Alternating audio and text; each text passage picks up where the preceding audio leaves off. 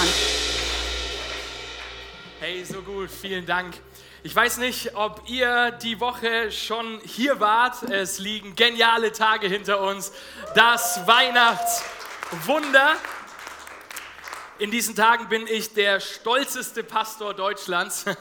Und das nicht im Sinne eines falschen Charakters, sondern weil ich so stolz bin auf mein Team, was die alle auf die Beine gestellt haben. Wir hatten in den letzten ähm, drei Tagen, ich würde sagen, mehr als 1000 Menschen hier auf unserem Gelände, hatten viele hundert Menschen in unserer Veranstaltung Weihnachtswunder und so viele waren begeistert, vom Bürgermeister ähm, bis zu den Kleinsten der Kleinen, die mit am Start waren.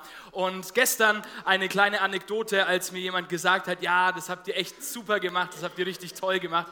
Und ich sagte, ja, ähm, das musst du eigentlich anderen Menschen sagen, weil ich hatte dieses Jahr gar nichts damit zu tun. Ich war inhaltlich das erste Mal bei so einer großen Veranstaltung überhaupt nicht beteiligt. Ich hatte organisatorisch gar keine Verantwortung. Und dann sagt er mir doch, ja, vielleicht ist es genau deswegen so gut geworden. Da habe ich nur gesagt, danke. Und so provozierend das auf den ersten Blick vielleicht klingen mag, so wahr ist es im nächsten Moment. Ich vertraue, dass meine Mitarbeiter, dass mein Team bessere Dinge an den Start bringen kann als ich selber. Und dass ich mich morgen nicht beim Arbeitslosenamt melden muss, habe ich mich vor allem auf die Predigt konzentriert und habe natürlich noch viele andere Dinge, die ich auch hier mit einbringe. Aber ich will an dieser Stelle Danke sagen an jeden einzelnen ehrenamtlichen Mitarbeiter, die so verrückt waren, drei Tage teilweise durchzuziehen. Wir haben im Team heute für diesen Sonntag einige Verrückte Verrückte, die heute auch wieder einfach mit am Start sind. Drei der Band waren jede Show mit dabei in den letzten Tagen und geben es heute wieder. Hey, und ich dachte mir, diese Kirche, all das, was wir hier erleben, all das, was ich dem Stadtrat, dem Bürgermeister zeigen durfte in diesen Tagen, all das ist auf den Schultern und auf den Opfern von ganz, ganz vielen ehrenamtlichen Mitarbeitern, Helfern, Spendern, auf ganz vielen Generationen aufgebaut. All das, was wir hier haben, ist keine Selbstverständlichkeit Menschlichkeit ist nicht um eine Person rumgebaut, sondern ist einfach eine Gemeinschaft von verrückten Menschen, die Jesus lieben und die an einen lebendigen Gott glauben. Amen. Da könnt ihr euch mal selber einen Applaus geben. Und wenn ihr diesen Applaus auch persönlich adressieren wollt, dann geht vor allem auf die Helfer zu, die ihr gesehen habt, aber auch auf Jo, ähm, der gezaubert hat, auf Philipp, ähm, der im Hintergrund die ganze Show hier drinnen organisiert hat und auf Henny, Thomas und Nina, die diesen gesamten Weihnachtsmarkt und all das drumherum organisiert haben. Was für Helden, oder? Ich bin so stolz und ihr dürft es auch sein. Ganz besonders herzlich willkommen auch von meiner Seite, wenn du vielleicht heute das erste Mal da bist, wenn du unsere Einladung vielleicht sogar vom Weihnachtswunder gefolgt bist, auf YouTube mal reinschaust oder auch heute schon hier bist. Ich freue mich so, dass du mit dabei bist. Und ich möchte heute direkt weitersprechen in dieser Predigt über das Wunder von Weihnachten. Diesmal ganz ohne Illusion, und Magie, aber hoffentlich mit ganz viel Kraft und mit ganz viel Tiefgang. Ich möchte mit uns zusammen in die Bibel hineinschauen. Lasst uns Matthäus 1, Vers 23 aufschlagen, wo das Wunder von Weihnachten in einfacher Form zusammengefasst ist. Dort heißt es, seht, das unberührte Mädchen wird schwanger sein und einen Sohn zur Welt bringen, den man Immanuel nennen wird. Immanuel bedeutet Gott ist mit uns. Gott ist mit uns. Das ist die einfachste Zusammenfassung des Weihnachtswunders und die kürzeste noch dazu. Gott ist mit uns. Und Gott ist nicht nur mit uns, sondern er ist auch mit dir. Und das kannst du heute mal deinem Nachbarn zusprechen. Gott ist mit dir. Er ist mit dir.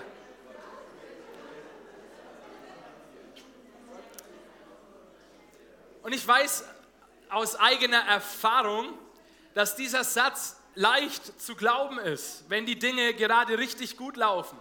Wenn dritter Advent ist und zu unserem Weihnachtsmarkt auch noch Schnee fällt und alles toll ist. Ja, Gott ist mit uns. Amen. Wenn dein Kind vielleicht das allererste Mal eine ganze Nacht durchgeschlafen hat. Gott ist gut, er ist mit mir. Wenn du den letzten Parkplatz in der Straße bekommen hast. Oh, Gott ist gegenwärtig. Gott ist mit mir. So wahr. Aber wie schaut es aus, wenn wir durch die Wüste müssen und die Dinge nicht so laufen, wie wir uns das vorgestellt haben? Wie schaut es aus, wenn wir unseren Job vielleicht gerade verloren haben? Oder das Baby nicht durchschläft, sondern jede Stunde aufwacht und dich vollschreit? Was ist, wenn dein Chef dir den letzten Parkplatz vor der Nase weggeschnappt hat und du eh schon wieder zu spät dran bist? Wo ist Gott dann? Hey, wenn es dir persönlich so geht und du gerade auch eher durch Wüstenzeiten musst, ich kann dich echt gut nachempfinden.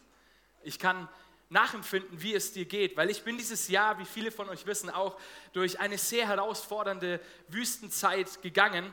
Ich litt in dieser Zeit an Panikattacken und anderen emotionalen Symptomen und immer wieder hatte ich in dieser Zeit das Gefühl, dass ich irgendwie gleich ohnmächtig werde, gleich umfall und nicht mehr da bin.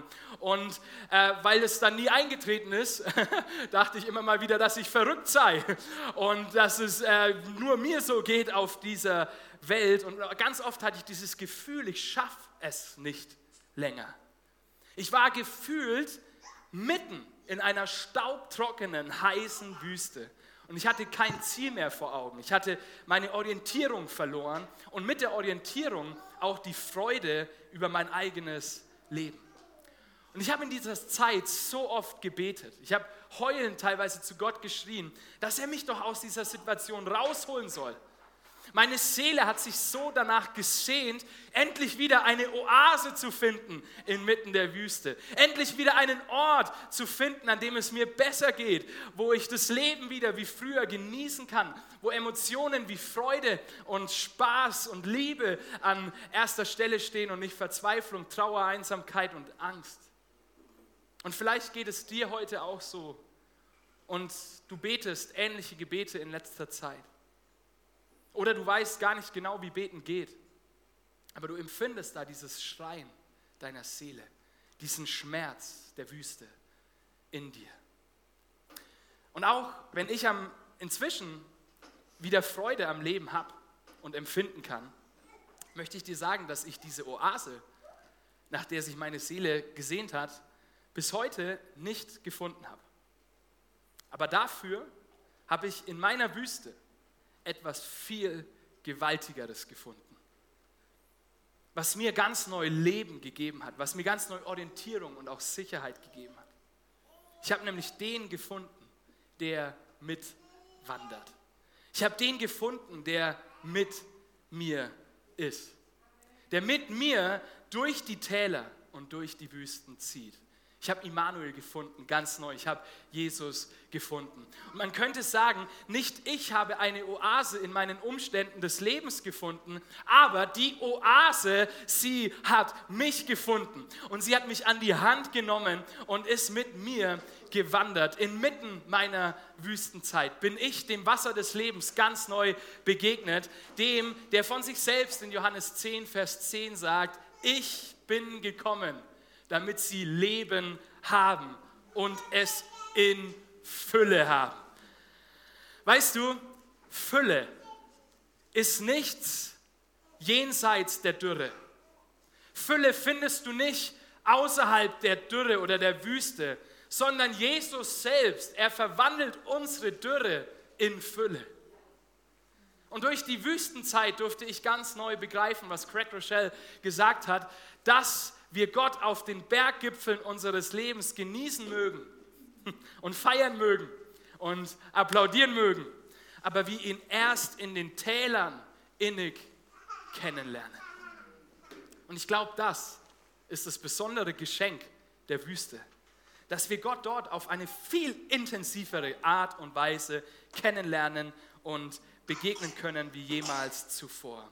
Und wenn du diesen Jesus vielleicht noch überhaupt gar nicht kennst, und du dich bisher immer alleine mit den Wüsten deines Lebens abgekämpft hast, dann kann heute der Tag sein, an dem die Oase auch dich findet und du Jesus in dein Herz aufnimmst und sagst, ja, ich möchte mit ihm leben. Diese Predigt ist auch ganz besonders für dich geschrieben und vorbereitet und kommt aus der Tiefe meines Herzens. Aber sie ist auch für jeden anderen, denn früher oder später wirst auch du durch Wüstenzeiten gehen und die Wüste liegt auch vor dir, ob du das möchtest oder nicht. Ich habe letzte Woche zum Start der Serie beschrieben, dass ich persönlich glaube, dass sich unsere gesamte Welt momentan inmitten einer Wüstenzeit befindet und auch die nächsten Jahre angesichts der Krisen und der ganzen gesellschaftlichen Umbrüche unserer Zeit total herausfordernd werden als Gesellschaft. Zeiten, die sich richtig trocken und zäh anfühlen können. Und jetzt kommen wir schon aus sehr zähen, trockenen Jahren. Ich glaube, die Prognosen gesellschaftlich, soziologisch, sie sind nicht viel besser für die nächsten Jahre, wenn nicht sogar vielleicht noch herausfordernder. Wer von euch vielleicht schon mal bei einer echten Wüstenwanderung im Urlaub mitgemacht hat oder äh, bei was auch immer, warum man so durch eine Wüste wandern sollte, der weiß, wie gefährlich die Wüste sein kann. Vor allem dann, wenn du nicht richtig vorbereitet bist, wenn du die falsche Ausrüstung dabei hast oder du niemanden dabei hast, der sich vor Ort wirklich auskennt. Weil du kannst in einer Wüste extrem schnell die Orientierung verlieren, ganz egal wie gut dein Orientierungssinn ist, weil du irgendwann einfach keine Orientierung mehr hast vor lauter Sandkörnern. Du hast nicht die Ecke oder den Turm einer Stadt, wo du dich zurückorientieren kannst in der Wüste. Ich habe meinem Sohn, dem Leon, mitten in Fürth das Fahrradfahren beigebracht. Und für einen kleinen dreijährigen Jungen lauern da auf den Straßen etliche Gefahren. Und Orientierung ist da auch ganz schwer für so einen Kleinen. Und an die ganzen Gefahren, an die wurde ich immer wieder erinnert, vor allem dann, wenn meine Frau mal wieder mitgefahren ist äh, und ich gemerkt habe, ähm, wie angespannt sie ist, was ich dann mit dem Kleinen mache. Aber offensichtlich, es hat immer funktioniert. Und um Leon fit für die Straße zu machen, bin ich als Papa am Anfang immer ganz nah an seiner Seite gefahren um ihn einerseits schieben zu können, aber andererseits auch so richtig am Schlewittchen packen zu können, äh, wenn er vielleicht zu spät gebremst hat. Ne? Also nicht aus Wut, sondern weil ich gemerkt habe, okay, er kann es noch nicht einschätzen, wann die Ampel rot und zack, zugegriffen. Da war ich sehr nah an seiner Seite. Anni ist natürlich nie vorgekommen, ich musste nie zugreifen, alles nur äh, metaphorisch. Und wenn ich gemerkt habe, dass seine Kraft genug ist und er Power hat und er sich jetzt auskennt auf der Strecke, dann habe ich ihn manchmal auch vorfahren lassen und bin dann erst wieder hinterhergefahren und an seine Seite gekommen, wenn ich gemerkt habe, er braucht mich wieder. Als das irgendwann richtig gut geklappt hat und wir so in die Richtung gegangen sind, wo er es fast alleine ohne Schieben von daheim bis in den Kindergarten geschafft hat, bin ich dann aber auch manchmal vorausgefahren, um ihn mitzuziehen, um ihn zu ermutigen und um so zu sagen, komm Leon, wir packen das. Und ganz egal, ob an der Seite, ob voraus oder hinterher, wir sind bisher immer irgendwie am Ziel angekommen und auch immer heil angekommen. Das kann meine Frau bestätigen. Ich finde dieses Bild so genial für unser Leben mit Jesus. Er ist der Gott, der mit uns ist. Er ist der Wüstenexperte, der uns selbst im dunkelsten Tal Orientierung geben kann. Dann, wenn wir durchs Feuer hindurch müssen, wandert er mit. Ob an unserer Seite, ob manchmal weit voraus und wir ihn vielleicht nicht wirklich sehen können oder er auch hinter uns wandert, er ist mit uns und bietet uns auch immer wieder seine Hand an. Manchmal lässt er uns ganz bewusst aber auch laufen und läuft uns hinterher. Manchmal geht er uns aber auch voraus und wir können ihm folgen. Ich glaube, wenn wir Jesus unser Leben anvertrauen, wie mein Sohn mir beim Fahrradfahren vertraut und wir mit Jesus auf dem Weg sind, dann werden wir am Ende unseres Lebens immer am richtigen Ziel ankommen. Ganz egal, wie die Strecke läuft, ganz egal, durch welche Täler wir hindurch müssen, ganz egal, wie orientierungslos der Weg auch wird. Er ist Gott, der mit uns ist. Er ist Immanuel. Wer sich in Fürth ein bisschen auskennt, kennt vielleicht die Bahnüberquerung bei der Jakobinstraße. Und für Leon wurde dieser Teil unserer morgendlichen Strecke manchmal wortwörtlich zum Tal der Tränen. Nach so einer richtig flotten Abfahrt musst du da einen Anstieg ähm, nehmen, der gerade für so kleine Beinchen mit so kleinen Reifen ganz schön heftig ist. Und ihr glaubt gar nicht, wie stolz ich war, als er diesen Anstieg das erste Mal ganz alleine gepackt hat. Und das, was für meinen Sohn diese Bahnüberquerung an der Jakobinstraße war, ist für leidenschaftliche Radfahrer unter uns vielleicht das Tal der Tränen auf Gran Canaria, das ich euch mal mitgebracht habe. Eine berühmt berüchtigte Radstrecke mit zwölf Kilometern, wo über 1000 Höhenmetern zurückgelegt werden, einer Steigung von stellenweise bis zu 17,3 Prozent. Günther und Mama, ich weiß nicht, ob ihr da mit euren E-Bikes hochkommt wenn man im Internet die Bewertungen liest, dann heißt es dort immer wieder, Zitat, ein mörderischer Anstieg oder Zitat, der schlimmste Anstieg, den ich je gefahren bin oder Zitat, meine Beine brannten durchgehend. Wenn du so eine Strecke oder eine ähnliche schon mal zurückgelegt hast, ganz egal, ob mit E-Bike, ob mit Bike oder zu Fuß, du einen herausfordernden Gipfel erklommen hast, dann weißt du bestimmt, was Konrad Lorenz meint, wenn er sagt, das größte Glück ist nur durch das Tal der Tränen zu erreichen. Das größte Glück ist nur durch das Tal der Tränen zu erreichen. Und diese Erkenntnis ist eine tiefe biblische Weisheit, die lange vor Konrad schon von den Söhnen Korachs formuliert wurden nämlich im Psalm 84, wo es heißt, wenn sie durchs Tränental ziehen, machen sie es zu einem Quellort und der Herbstregen hüllt es in Segen.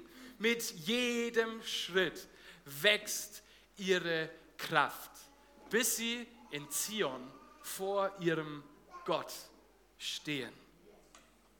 Und auf diesem Psalm ist tatsächlich übrigens die Bezeichnung des Tals der Tränen zurückzuführen. Es ist keine menschliche Erfindung, der den Berg in Gran Canaria gesehen hat, sondern es ist der biblische Ausdruck von den Söhnen Korachs, die diesen Psalm für die Wallfahrt nach Jerusalem geschrieben haben. Es ist ein Psalm, der von den Juden gesungen wurde, wenn sie nach Jerusalem zum Tempel gezogen sind. Und um in diese Stadt zu kommen, um nach Jerusalem, Zion zu kommen, mussten sie damals tatsächlich wortwörtlich durch ein Tal und ein Tal war in der damaligen Zeit immer eine höchst gefährliche Sache, weil dort Tiere, aber auch Räuber, Banditen, alle möglichen Gefahren auf dich warteten. Es war viel sicherer in einer Stadt.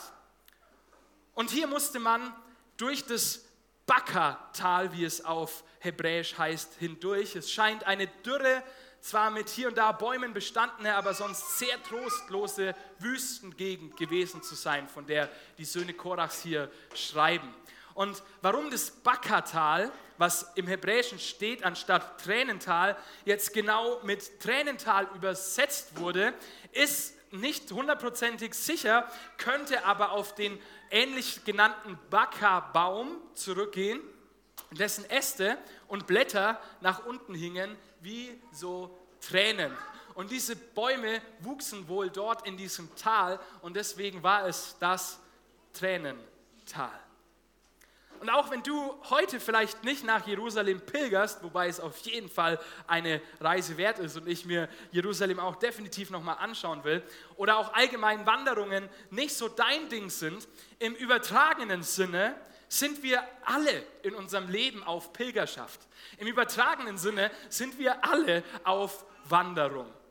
Und wenn wir mit Jesus auf dieser Wanderung unterwegs sind, wenn wir von ihm uns leiten und führen lassen, dann wird das Ziel auch Zion sein, wie von den Söhnen Korachs. Und zwar nicht das Jerusalem im Nahen Osten in Israel selbst, sondern das neue Jerusalem, wie es in Offenbarung 21, Vers 2 genannt wird, wo geschrieben steht, dann sah ich einen ganz neuen Himmel und eine völlig neuartige Erde.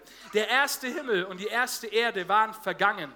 Auch das Meer gab es nicht mehr. Ich sah, wie die heilige Stadt, das neue Jerusalem, von Gott aus dem Himmel herabkam. Sie war schön wie eine Braut, die sich für ihren Bräutigam geschmückt hat. Das ist das größte Glück des Menschen.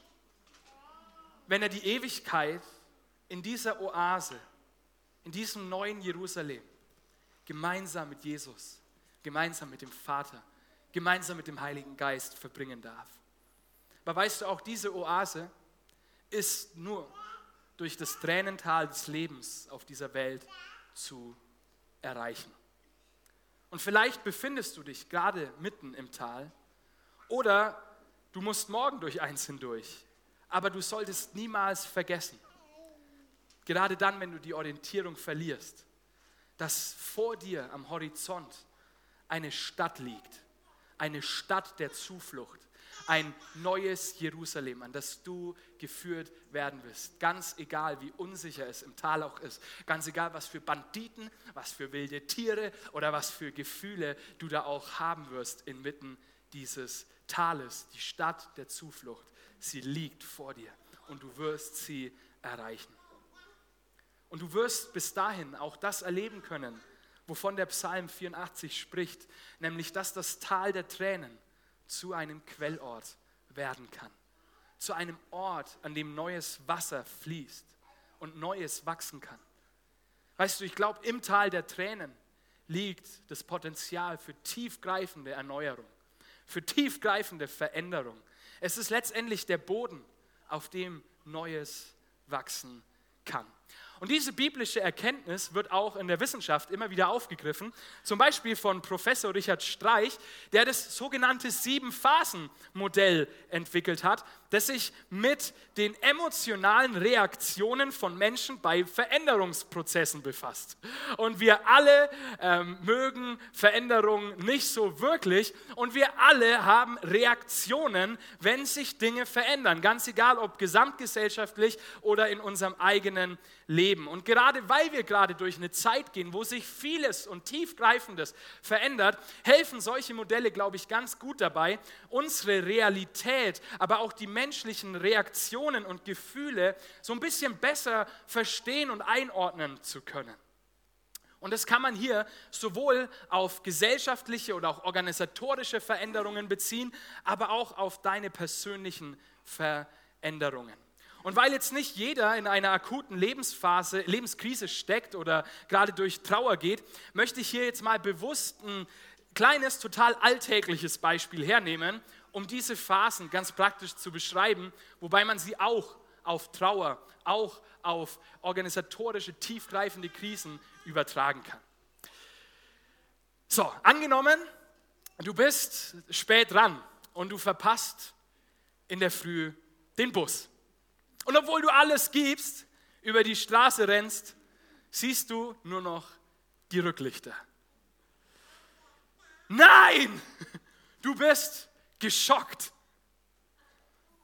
Dann, wenig später, kommt die Phase der Verneinung. Mann, das kann doch nicht sein. Ich war nicht zu spät. Ich bin mir sicher, der Busfahrer ist zu früh gefahren. Ich war wie immer pünktlich. Dann checkst du aber rational, dass das jetzt nichts an der Sache verändert und du wirst einsichtig. Der Bus ist weg. Und das führt uns in das Tal der Tränen was der emotionale Tiefpunkt der Situation ist. Und du checkst nicht nur rational, dass der Bus weg ist, sondern du fühlst es auch emotional. Du checkst nicht nur rational, dass deine Mutter gestorben ist, sondern du fühlst es emotional. Und dann beginnst du dir Gedanken zu machen, wie du anders jetzt in die Arbeit kommst, weil du musst ja da auftauchen. Und während du so die Optionen in deinem Kopf durchgehst, siehst du da diesen E-Scooter, an der Bushalte stehen. Und du denkst dir so, komm, die Dinger, ich habe sie noch nie gefahren, ich finde sie total nutzlos und ich, ich fahre sie immer um beim Fahrradfahren, aber heute könnte mir dieser E-Scooter doch vielleicht helfen. Den probiere ich jetzt mal aus. Was habe ich jetzt schon noch zu verlieren? Und obwohl du dir schwer tust am Anfang mit der App und mit allem drumherum, wie du dieses Ding da jetzt äh, ankriegst, schaffst du es irgendwie startest das Teil und fährst los. Weil es aber noch alles ein bisschen wackelig ist, haut dich in der ersten Kurve gleich mal wieder um und du liegst auf deinem. So, du musst aber in die Arbeit kommen, stehst wieder auf, erklimmst den E-Scooter und kriegst es irgendwie gebacken, kommst gut mit ihm in die Arbeit und während du so richtig dann auf dem Highway cruist, am Stau vorbei, deinen Kollegen winkst, sagst Hallo, den Bus einholst, denkst du dir so, Mensch, so ein E-Scooter ist gar nicht so schlecht. Du kommst pünktlich in der Arbeit an. Das Erste, was du tust, du gehst ins Internet, bestellst dir einen E-Scooter und integrierst ihn in dein Leben. Was uns dieses Sieben-Phasen-Modell zeigt, ist die Tatsache mal wieder, dass wir durch das Tal der Tränen hindurch müssen, um Veränderung im eigentlichen Sinne zu erleben. Es ist letztendlich Psalm 84 auf dein und auf mein Leben angewendet. Und natürlich laufen jetzt diese Phasen bei jedem anders und unterschiedlich lang ab. Aber der Weg zur Integration und damit eben auch zur Fülle des Lebens führt immer durch das Tal. Das Tal der Tränen ist dieser besondere Wendepunkt. Und was dort geschieht, wird die weiteren Phasen maßgeblich prägen. Ob du dort stecken bleibst und im tiefen, depressiven, dunklen Tal deines Lebens hängen bleibst, ob du es überspringen möchtest und immer wieder auf die Schnauze fällst dabei, oder ob du lernst, ob du wächst und ob du gestärkt aus dem Tal der Tränen hervorgehst. Das Tal der Tränen, es ist die Akzeptanz der eigenen Gefühle. Es ist der Moment, an dem du in deiner Wüste wahrnimmst und akzeptierst, okay, es ist, wie es ist. Und mit diesem Es ist, wie es ist, und ich fühle jetzt, was ich fühle, habe ich mich am Anfang so schwer getan. Und tun sich auch etliche andere Menschen und ich glaube vor allem auch Christen schwer, die dann immer hier sagen, ja, aber der Sieg ist doch mein und äh, Gott hat mich doch erlöst und alles. Aber es ist jetzt irgendwie so, wie es ist. Dabei ist diese Erkenntnis, es ist, wie es ist und diese Akzeptanz des eigenen Tals, es ist so wichtig für die weitere Entwicklung. Ich habe da in einem Blog gelesen, bei einem Streifzug durch die neuere Literatur aus Psychologie, Neurobiologie und Lernforschung stößt man immer wieder auf einen zentralen Aspekt, wenn es um das Lernen und die persönliche Entwicklung geht, nämlich auf Emotionen. Vielleicht ist es sogar das in der Erziehung, Bildung und Personalentwicklung am meisten unterschätzte Wort. Denn, Zitat, ohne Gefühle kann der Mensch nicht wahrnehmen, nicht handeln, sich nicht verhalten, geschweige denn lernen oder sich weiterentwickeln. Jetzt bin ich weder Psychologe noch Neurobiologe, sondern Pastor. Aber ich muss sagen, dass Emotionen leider auch in der Theologie und in der christlichen Erziehung und in Jüngerschaft oft unterschätzt wurden und teilweise sogar als etwas Fleischliches und damit Ungeistliches abgetan wurden und deshalb vermieden werden sollten. Und das ist übrigens einer der Gründe, warum ich glaube, dass sich viele Menschen leider nicht oder nur ungesund weiterentwickeln. Warum sie nicht dazulernen warum sie stecken bleiben in ihrer Realitätsflucht. Und was ich in meiner persönlichen Wüstenzeit zu akzeptieren hatte, waren bei mir unterdrückte Emotionen meiner Vergangenheit. Und erst indem diese Emotionen hervorkamen, konnte ich sie mit Hilfe des Heiligen Geistes und meinen Therapeuten anpacken. Ich konnte sie integrieren in mein Leben und damit Veränderung erleben. Jetzt weiß ich nicht, wie gut du im Thema Emotionen und Gefühle unterwegs bist. Ich weiß nicht, wie gut du wahrnehmen kannst, was gerade wirklich in dir vorgeht. Gerade auch in dieser verrückten Zeit, in der wir leben, mit all den verrückten Nachrichten, die täglich auf uns hineinprasseln. Und ganz egal, ob du wie ich vielleicht auch schlimme Ereignisse deiner Vergangenheit über viele Jahre deines Lebens verdrängt hast oder ob du einfach nur den Bus verpasst hast. Ich glaube, wir alle tun uns schwer damit, unsere Gefühle bedingungslos zu akzeptieren und ihnen gesund zu begegnen. Und das heißt übrigens auch, dass wir jetzt nicht unser Verhalten von ihnen kontrollieren lassen sollen, auf keinen Fall.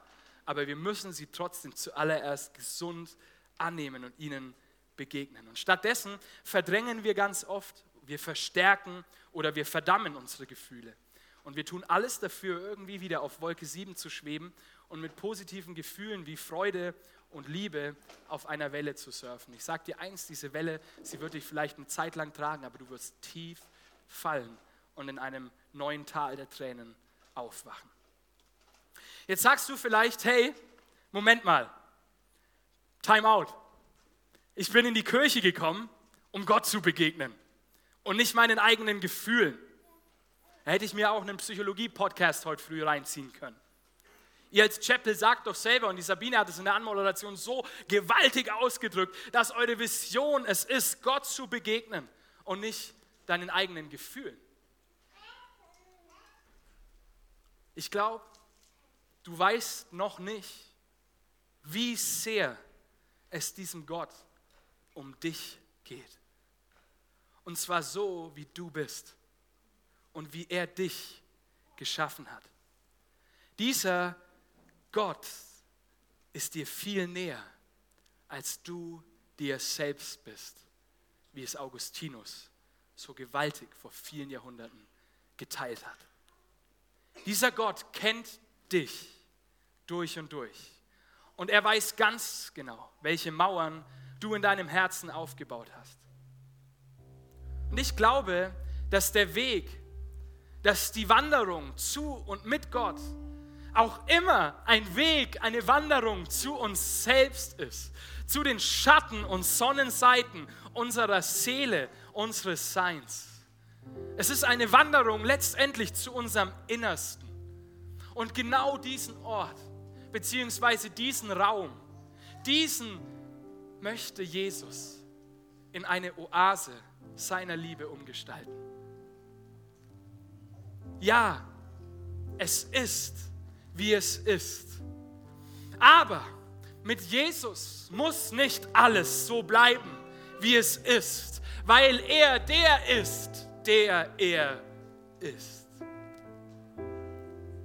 Er kann und wird dir ein neues Herz schenken, wenn du dich ihm öffnest, wenn du sagst, ich möchte mit dir leben. Das ist der erste und der wichtigste Schritt dieser inneren Umgestaltung, dieser inneren Transformation deiner Seele. Weißt du, er sucht dich. Und er kommt an die Bushaltestelle, an der du verzweifelt und heulend sitzt und setzt sich neben dich. Er ist wie der Vater, der beim Fahrradfahren, wo du dir mal wieder die eigenen Beinchen abstrampelst und nicht vorwärts kommst, der seine Hand auf deinen Rücken legt und dich ermutigt und sagt, ich bin da. Dieser Gott möchte mit dir durchs Leben ziehen und dich so an das ewige Ziel deines Lebens bringen. Aber weil dieser Gott unseren freien Willen respektiert, packt er dich nicht in den Hubschrauber, und fliegt dich aus der Wüste direkt in die Oase. Aber er verspricht dir, dich niemals zu verlassen und immer mit dir zu sein.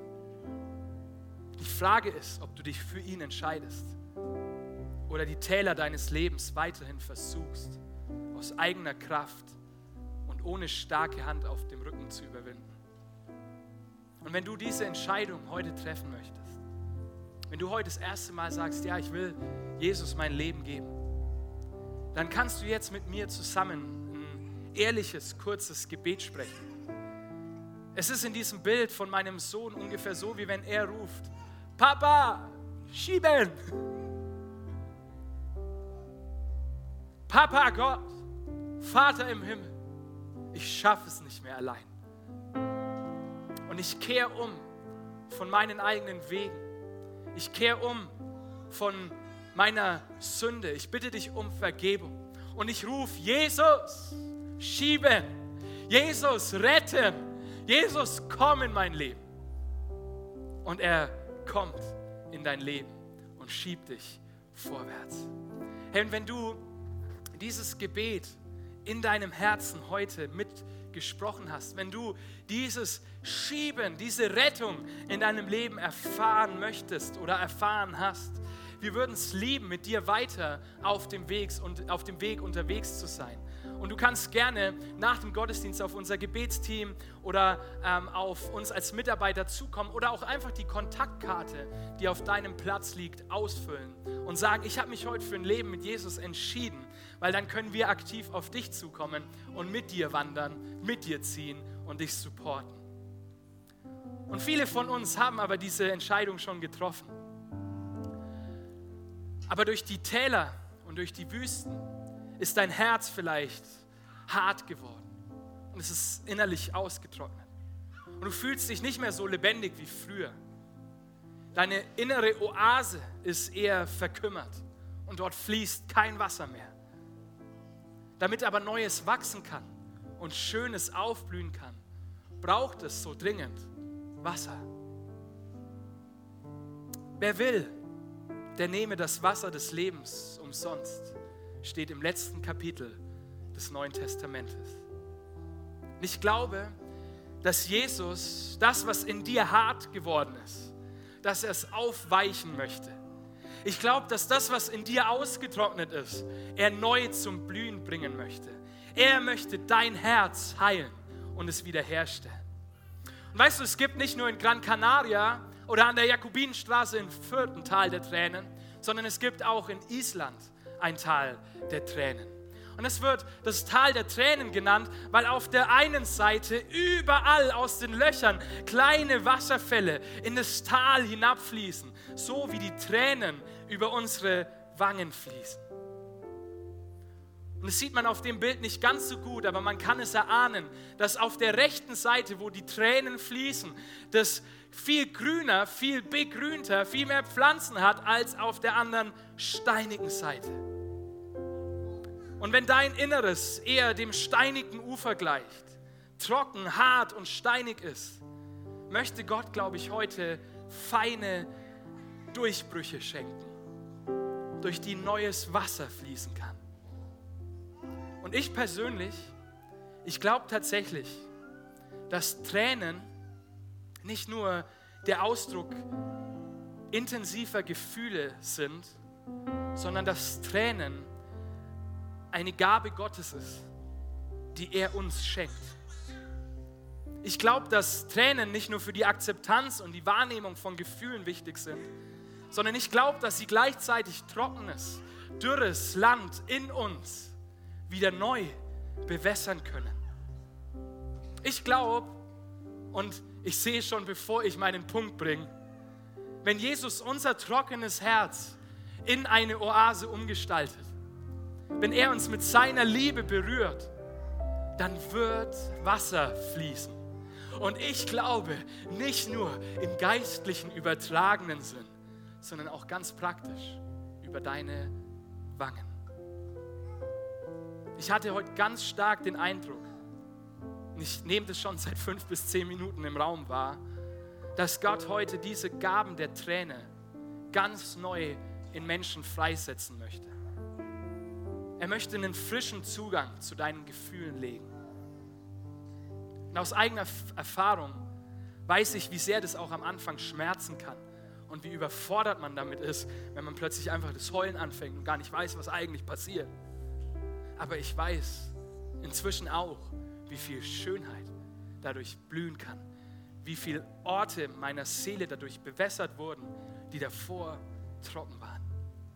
Ich möchte deshalb jetzt uns eine Zeit geben, beziehungsweise die fortsetzen, weil ich schon so das Gefühl habe, dass der Geist Gottes schon genau da an deinem Herzen wirkt, wo wir das innerlich zu unserem Gebet, zu unserer Reaktion machen können, in der uns das Wasser des Lebens ganz neu oder das erste Mal berühren kann. Ich werde gleich im Hintergrund einen Instrumentalsong abspielen, der Even When It Hurts heißt von Hillsong was übersetzt so viel bedeutet wie auch oder sogar, wenn es schmerzt. Und ich möchte mit uns einfach Teile des Textes lesen. Ihr könnt diese Texte zu eurem eigenen Gebet machen.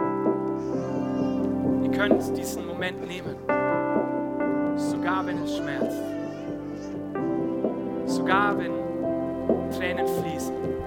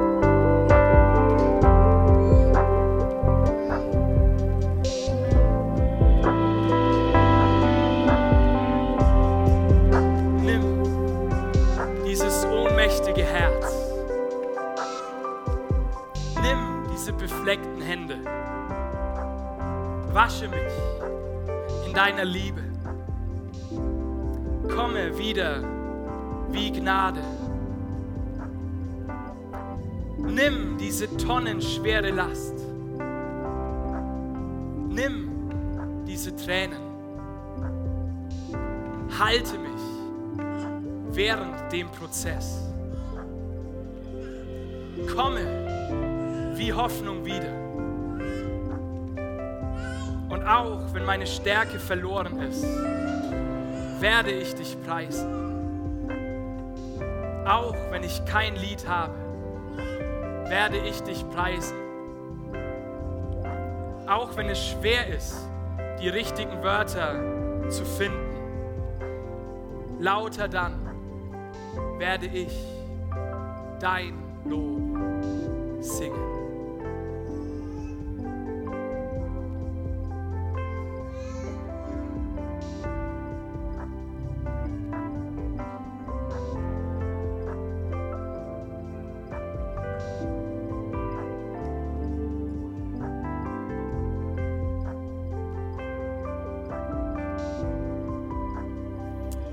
Wisst ihr, Gott im Tal der Tränen zu loben, ihn selbst dann zu preisen, wenn es schmerzt, das ist die Arbeit von Brunnengräbern. Das ist die Arbeit von Menschen, die sagen, auch wenn ich durchs dunkelste Tal ziehe, auch wenn ich am, am Wendepunkt meines Lebens angekommen ist, dort möchte ich Brunnen graben, Dort möchte ich tiefer gehen, damit Gott das Wasser füllen kann, damit er mit seiner Liebe fließen kann und ich ein Gefäß bin, das es auffangen kann. Lobpreis inmitten des Tals ist die Verheißung des Landes, des neuen Jerusalems, schon jetzt in meine Situation hineinzusprechen und zu sagen, auch wenn es schmerzt, auch wenn es wehtut, will ich dir mein Lob bringen. Und währenddessen fließt Wasser, währenddessen berührt Jesus unsere Seele. Er heilt unser Herz, er heilt unsere Wunden und er kommt und bringt Neues. Er blüht und er wächst in uns Dinge, die du überhaupt nicht für möglich gehalten hast. So lasst uns zum Ende dieser Message mit Lobpreis reagieren. Ganz egal, wie du dich gerade fühlst, ganz egal, wie es auch schmerzt, lass uns unser Lob, lass uns unseren Preis ihm geben und lass uns ihn verehren. Lass uns ihm unseren Lob singen. Lass uns ihn groß machen. Lass uns auf ihn schauen. Lass uns nicht ins Tal schauen, sondern lass uns an das neue Jerusalem. Lass uns an die Stadt der Zuflucht denken. Lass uns an den Gott denken, der mit uns ist, der mit uns wandert, der mit uns zieht